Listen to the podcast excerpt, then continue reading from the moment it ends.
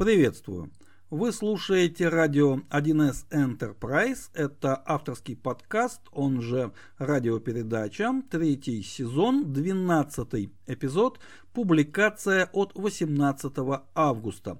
Согласно нашему отрывному календарю, это почти Всемирный день общего языка. А общий язык это чрезвычайно важный инструмент для любой беседы. Ну а мы здесь беседуем о различных аспектах разработки на платформе 1С предприятия, рассказываем просто о сложном и никогда не стесняемся идти туда, куда еще не заглядывали. Меня зовут Никита Зайцев. Наш проект поддерживается фирмой 1С. Профессиональное и, конечно же, разностороннее развитие специалистов нашего с вами сообщества для вендора входит в число первых приоритетов. Тему нашей сегодняшней беседы можно назвать в некотором смысле концептуальной. Сегодня мы поговорим о программном интерфейсе. Да, эту тему мы уже поднимали, уже обсуждали, но в контексте отдельно взятого метода. А вот сегодня мы поговорим о программном интерфейсе подсистемы или даже приложения в целом. Поехали. Обыкновенно – Существенную часть нашей беседы мы посвящаем развернутым определениям того предмета, тех сущностей, а, с которыми в процессе беседы мы работаем. Но сегодня мы от обыкновения немножечко отойдем и постараемся эту часть сделать относительно короткой. Ну, мы уже беседовали, уже давали определение о том, что же такое программный интерфейс, и сейчас просто его попробуем кратенько напомнить. Если переводить дословно, то интерфейс это, ну давайте дословно не будем, это между лицами, между акторами, как сказал бы системный аналитик. Под акторами мы здесь понимаем фрагменты программного кода нашей системы, не наших систем, и для того, чтобы эти фрагменты, эти участки, эти системы взаимодействовали, им требуется найти тот самый общий язык, инструментальное средство технической коммуникации. Вот именно так я бы определил программный интерфейс, приложения, подсистемы, ну и так далее. Сразу же можно констатировать, что сущность, которая стоит за этим определением, обладает весьма и весьма высокой сложностью. Ну а со сложностью мы работаем, как правило, методом декомпозиции или хотя бы методом разделения на отдельные части, не связанные с друг с другом. Ну, самый наш любимый метод, по крайней мере мой любимый метод, это взять что-то сложное и попробовать разделить его напополам, на две части части равные, неравные, не суть важно, то есть применить тот, эм, тот способ, который называется дихотомия. Вот давайте попробуем сразу же этот метод использовать. И программный интерфейс, приложение слэш подсистемы слэш и так далее мы сразу же разделяем на внутренний программный интерфейс и внешний программный интерфейс. Внешний программный интерфейс это инструментальное средство технической коммуникации нашей системы, то есть предмета нашей разработки с другими системами внешними по отношению к нашей. Это способ коммуницировать с какими-то внешними корреспондентами. На этом наша область определений пока что заканчивается, и мы переходим к области применения, к области действий – а каким образом мы будем проектировать внешний программный интерфейс? На что нам обязательно следует обратить внимание? Какие факторы являются ключевыми? Что мы обязательно должны учитывать? Давайте разбираться. Первое, оно же, скорее всего, и главное. Внешний программный интерфейс обязательно должен быть полностью специфицирован.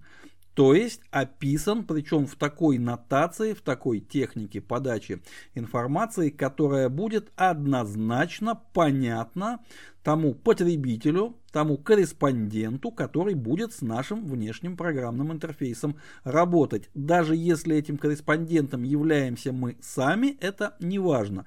Система по отношению к нашей внешняя, следовательно, потребитель, он же корреспондент, тоже внешний. Следовательно, он должен получить такую спецификацию, которая даст ему полную, необходимую и достаточную информацию для работы с нашим приложением через программный интерфейс, нами спроектированный. И сразу же можно вывести практическое следствие. Как мы все прекрасно знаем, у нас есть два способа эм, специфицировать наш программный код. Ну, под специфицировать я здесь понимаю описание входов, выходов и описание эм, того, что происходит внутри, каждого элемента нашего программного кода. Ну, понятно, что программный интерфейс, как и любая абстракция, декомпозируется. Декомпозируется он на функции, они же методы, они же еще как-то можно назвать, не суть важно. Важно, что каждая единица декомпозицией на нижнем уровне у нас обладает входом, обладает выходом и какой-то полезной работой, совершаемой внутри. Вот краткое описание, формализованное описание, что там происходит, что на входе, что на выходе, как они связаны, на какие важные моменты нужно обратить внимание при вызове, при использовании того или иного элемента программного интерфейса. Вот это описание и является спецификацией, точнее элементом спецификации. Если мы соберем описание всех элементов нашего программного интерфейса, мы получим его полную спецификацию. Так вот, у нас есть два способа специфицировать наш программный код. Либо мы это делаем на этапе проектирования до того, как код написан, либо, что тоже очень часто можно увидеть в реальной практике. Это делается уже после того, как код написан, отлажен, выверен, работает. Ну, после этого можно уже, наверное, и описать. Для коллег, для потомков, для истории, для себя самого, но уже после того, как все сделано. А, какой из этих двух способов правильнее? Ну, у меня есть, конечно же, мое личное мнение, но это только мое личное мнение. А, и вряд ли можно утверждать, что так категорически, что правильно делать только так. Но это в общем случае. А вот в случае внешнего программного интерфейса можно со всей категоричностью заявить, что правильным является такой способ разработки, когда сначала мы создаем спецификацию, а уже затем ее реализуем как-то у себя внутри. Спецификация первична, и она всегда должна соответствовать тому, как работает наша система через специфицированный нами программный интерфейс. Никаких расхождений, никакой несогласованности, никакого отставания здесь быть не может. Но всегда сначала спецификация, а уже затем какое-то рабочее тело, какая-то рабочая механика. И только так. Далее. Внешний программный интерфейс обязан обладать таким свойством, которое лучше проиллюстрировать э, аналогии с управлением базами данных. Вот есть такое понятие нормальная форма для баз данных. Первая нормальная форма, вторая нормальная форма, ну и так далее. Наверняка все с этим сталкивались. Нечто подобное действует и по отношению к программным интерфейсам. Программный интерфейс, во всяком случае внешний программный интерфейс, обязан быть, ну, скажем, да, нормализованным, то есть однозначным, сбалансированным и однозначным для выполнения конкретной задачи, конкретной операции, конкретной команды в нашей системе должен существовать один и только один правильный способ это сделать внешнему корреспонденту. Не должно быть какого-то избыточного выбора, когда одна задача решается тремя разными способами, но ну, там, с различными накладными расходами, с различными нюансами. Вот этого быть по возможности не должно. Программный интерфейс должен быть, повторюсь, однозначным, то есть однозначно понятен. Для чего это нужно? Разумеется, это нужно для того, чтобы наш корреспондент, чтобы внешний пользователь, внешний потребитель нашей функции, нашего сервиса затрачивал как можно меньше времени, как можно меньше интеллектуального усилия на то, чтобы разобраться с нашим программным интерфейсом, чтобы он интуитивно мог его понимать и совершал как можно меньше ошибок, писал как можно меньше лишнего кода и действовал, работал по возможности с максимальной эффективностью, чтобы наш программный интерфейс был по-настоящему эргономичен. Понятие эргономичности ведь на самом деле относится далеко не только к визуальным каким-то интерфейсам, каким-то дизайнерским штукам. Это свойство вообще любой системы, с которой взаимодействует абсолютно любой актор. Взаимодействие может быть эргономичным, а может быть неэргономичным. Мы, конечно же, предпочитаем первое. И еще одно критично важное качество внешнего программного интерфейса нашей подсистемы или приложения, ну, на самом деле это почти одно и то же подсистема и приложение, и буквально через полшага мы в этом убедимся. Так вот, еще одно критично важное качество – это гарантированность. Что здесь имеется в виду? Внешний программный интерфейс публикуется – причем публикацией является даже отсылка письма с приложенной спецификацией коллегам, смежникам, тем самым представителям системы контрагента, которые будут с нашим программным интерфейсом взаимодействовать. Вот реализовано, готово, можно использовать. Это и есть факт публикации. И будучи опубликованным, любой элемент внешнего программного интерфейса должен теперь гарантированно работать. Он должен поддерживаться разработчиком, автором, владельцем системы. Он не может внезапно исчезнуть, он не может изменить свое поведение, свои свои, свои входы, свои выходы, свои особенности, он должен оставаться таким, какой он есть. Понятно, что не каждый элемент внешнего программного интерфейса рождается сразу же готовым, полностью дееспособным. Он может быть поначалу экспериментальным, тестовым. Давайте попробуем, посмотрим, если что изменим, откатим. И отсюда мы приходим к еще одному очень важному качеству. Каждый элемент внешнего программного интерфейса обладает своим собственным статусом и они независимы друг от друга. У разных элементов разные статусы. Статусов на самом деле немного, и здесь даже не требуется диаграмма, не нужно граф никакой рисовать. Это можно объяснить буквально в трех словах. Вот эти три слова. Экспериментальный, стабильный, устаревший. И здесь даже не нужно ничего расшифровывать. Все понятно, исходя из самих названий. И последнее по перечислению, разумеется, а не по важности, о чем следует обязательно сказать в контексте внешнего программного интерфейса нашего приложения слэш подсистемы, это необходимость версионировать программный интерфейс. Когда это нужно, когда это не нужно и почему это вообще следует обсудить. Почему это важно. Понятно, что технических э, способов реализовать внешний программный интерфейс у нас э, немало, скажем так.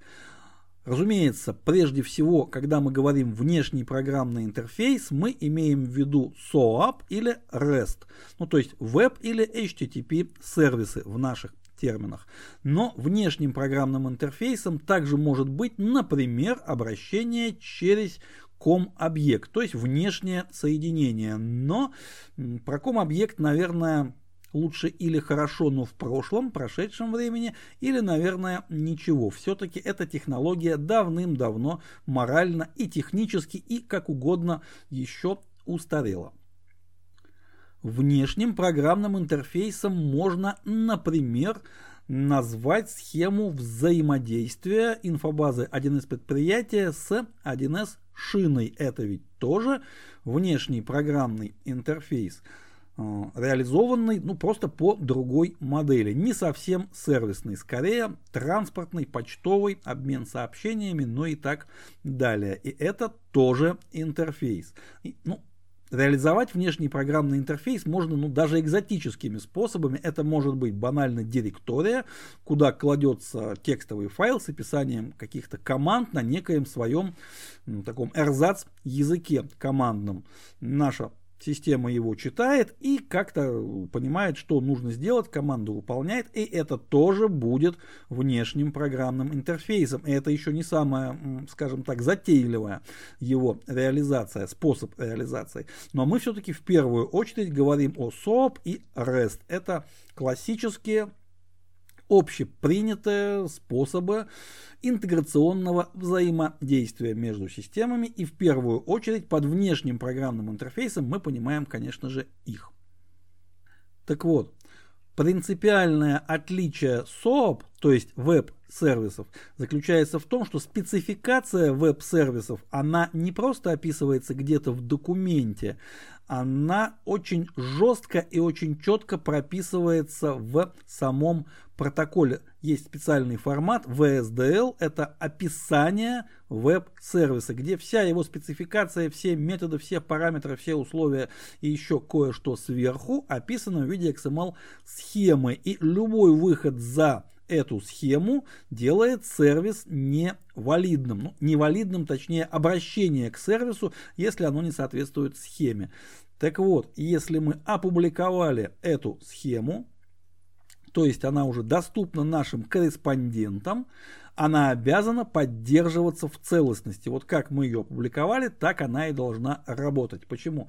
Потому что на стороне корреспондента эта схема может использоваться вот так, как она была получена, и каким образом реализован клиент нашего веб-сервиса, мы в общем случае не знаем и знать не должны, и это вообще не наша зона ответственности. Но если мы что-то меняем по ходу уже промышленной эксплуатации в нашем веб-сервисе, схема тоже меняется и те обращения, которые раньше прекрасно у нас работали, ну не у нас, у нашего корреспондента, становятся вдруг невалидными. Интеграционная взаимодействие начинает сыпаться, падать на ровном месте, что, конечно же, недопустимо.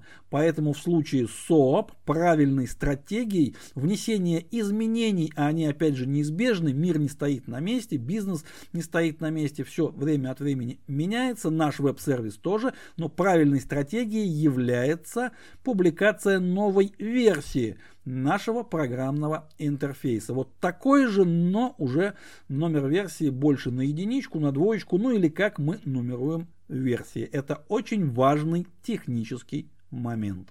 А в случае HTTP сервиса, то есть REST интерфейса, нет такой строгости, нет такой жесткости, и у разработчика гораздо больше свободы. При этом версионирование тоже можно реализовать, но совершенно по-другому, гораздо удобнее. Нам не нужно делать копию нашего сервиса, а можно сделать более интересную гибкую схему. Как это можно сделать? Ну, вопрос немножечко выходит за рамки нашей беседы, но, скорее всего, какой-то пример в нашем одноименном телеграм-канале, конечно, пример несложный, синтетический, но тем не менее, я, конечно же, постараюсь показать.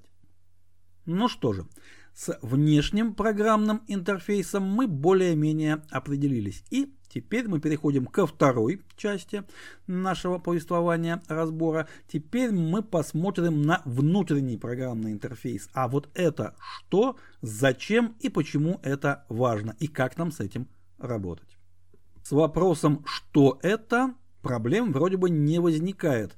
Внутренний программный интерфейс это точно такое же инструментальное средство технической коммуникации фрагментов программного кода, только внутри одной системы. Не разных систем, а одной. То есть одной инфобазы 1С предприятия, одной конфигурации. И вот здесь мы подходим к тому моменту, когда нам требуется понять, а почему же мы вот пишем приложение слэш подсистема, ну или подсистема слэш приложение. Разве это не разные сущности? Разве это не принципиально различные уровни декомпозиции? На самом деле нет. Здесь у нас работает старый добрый системный оператор – подсистема, система, надсистема и так любое количество уровней в любую из сторон. Подсистема декомпозируется на другие подсистемы. Подсистема может работать как отдельная конфигурация. Набор подсистем мы можем назвать библиотекой. Библиотеки мы можем интегрировать в систему или над систему, не так это и важно. Важно, что на каждом уровне мы можем говорить о внутреннем программном интерфейсе, да, приложения слэш подсистемы, потому что, по правде говоря, это абсолютно одно и то же, это одна и та же сущность. Гораздо интереснее вопрос, а для чего подсистеме я буду только этот термин использовать в дальнейшем для краткости.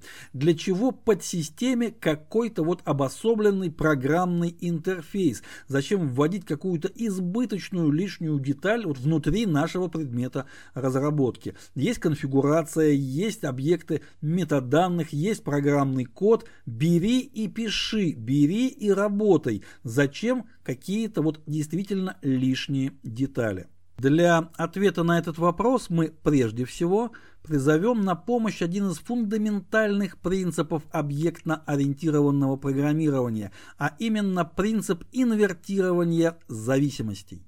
Этот принцип устанавливает однозначное направление зависимости между уровнями абстракции и реализации. Изменения на уровне абстракции могут и, скорее всего, будут порождать необходимость изменения на уровне реализации, но ни в коем случае не наоборот. Никакие изменения на уровне реализации не должны приводить к необходимости пересмотра и изменениям на уровне абстракции. Вот только в одну сторону.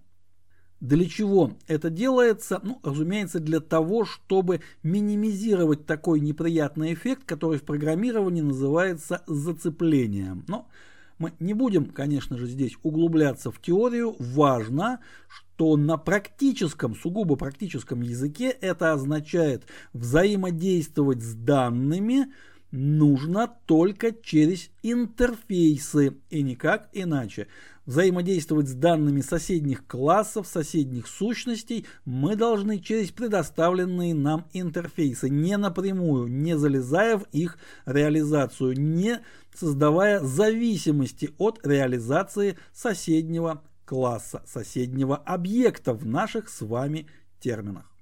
Ну а что мы понимаем под зацеплением на практическом уровне самую простую ситуацию. Вот мы пишем какую-то подсистему и нам необходимо взаимодействовать с другой подсистемой, которая, например, написана не нами, кем-то другим, поставщиком, вендором, разработчиком, кем-то.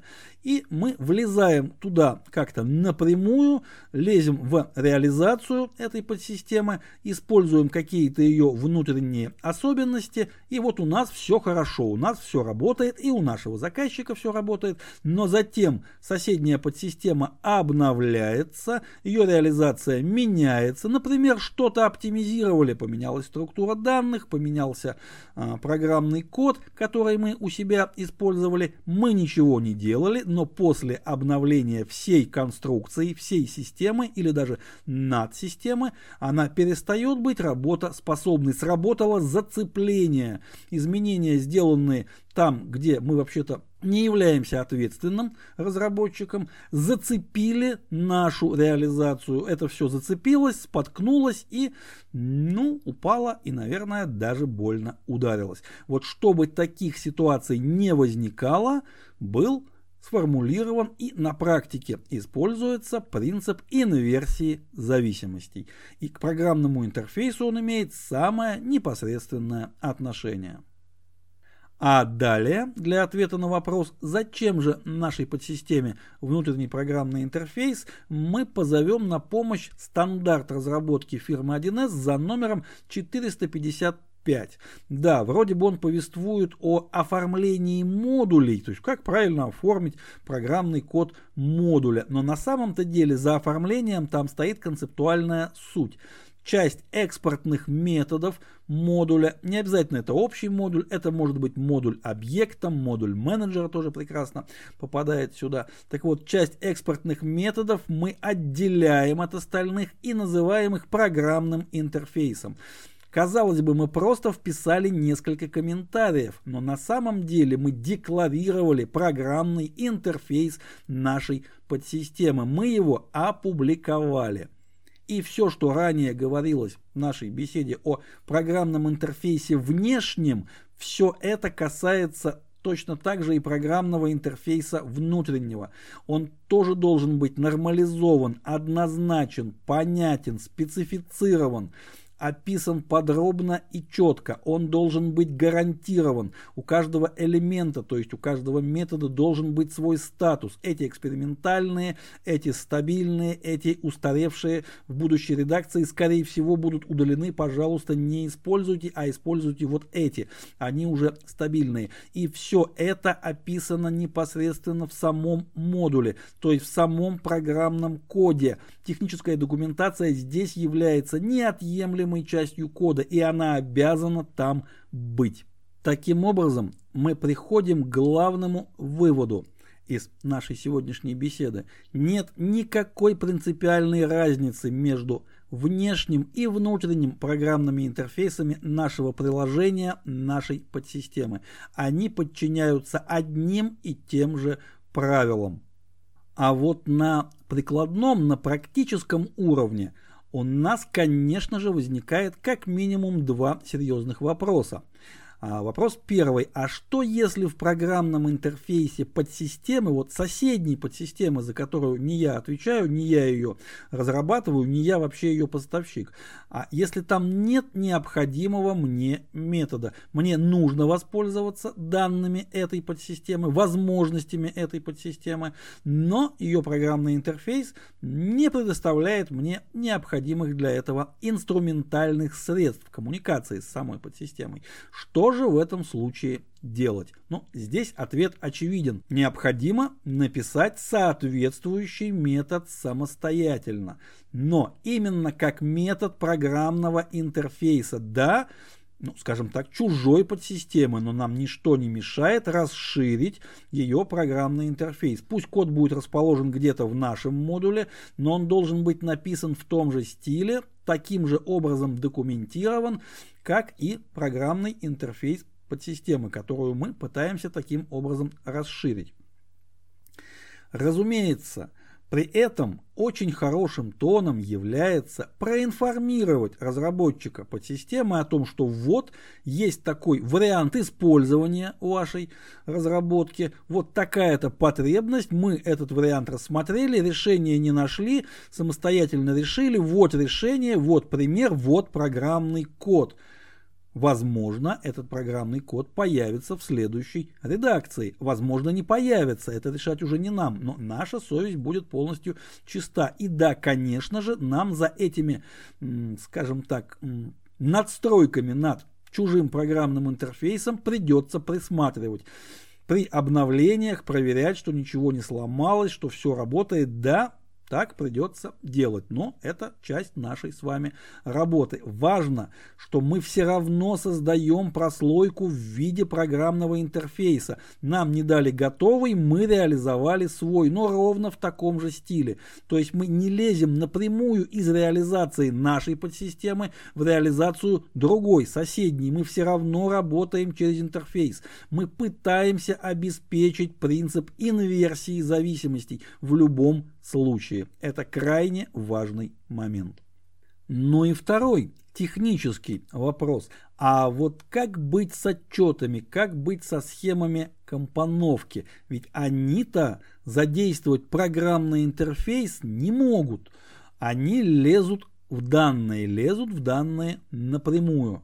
И что же здесь? Как здесь обеспечить D-принцип, ну он же принцип инверсии зависимости, как здесь обеспечить ту самую прослойку, ту самую между лицами, интерфейс, возможность правильной коммуникации, как здесь минимизировать зацепление.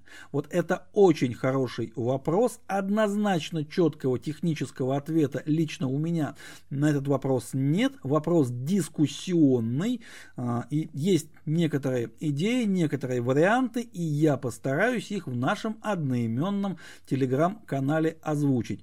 Ну и, коллеги, если у вас есть соображения на этот счет, то большая просьба не стесняться и их высказать. На этом наша сегодняшняя радиопередача заканчивается. Следующий выпуск будет, как обычно, в следующий четверг. От графика мы стараемся не отставать. Не всегда получается, но тем не менее стараемся не отставать. Личный адрес для личной корреспонденции nikita.wild.real собачка Яндекс. И, друзья мои, огромное спасибо за ваше внимание. Глюк auf meine Freunde.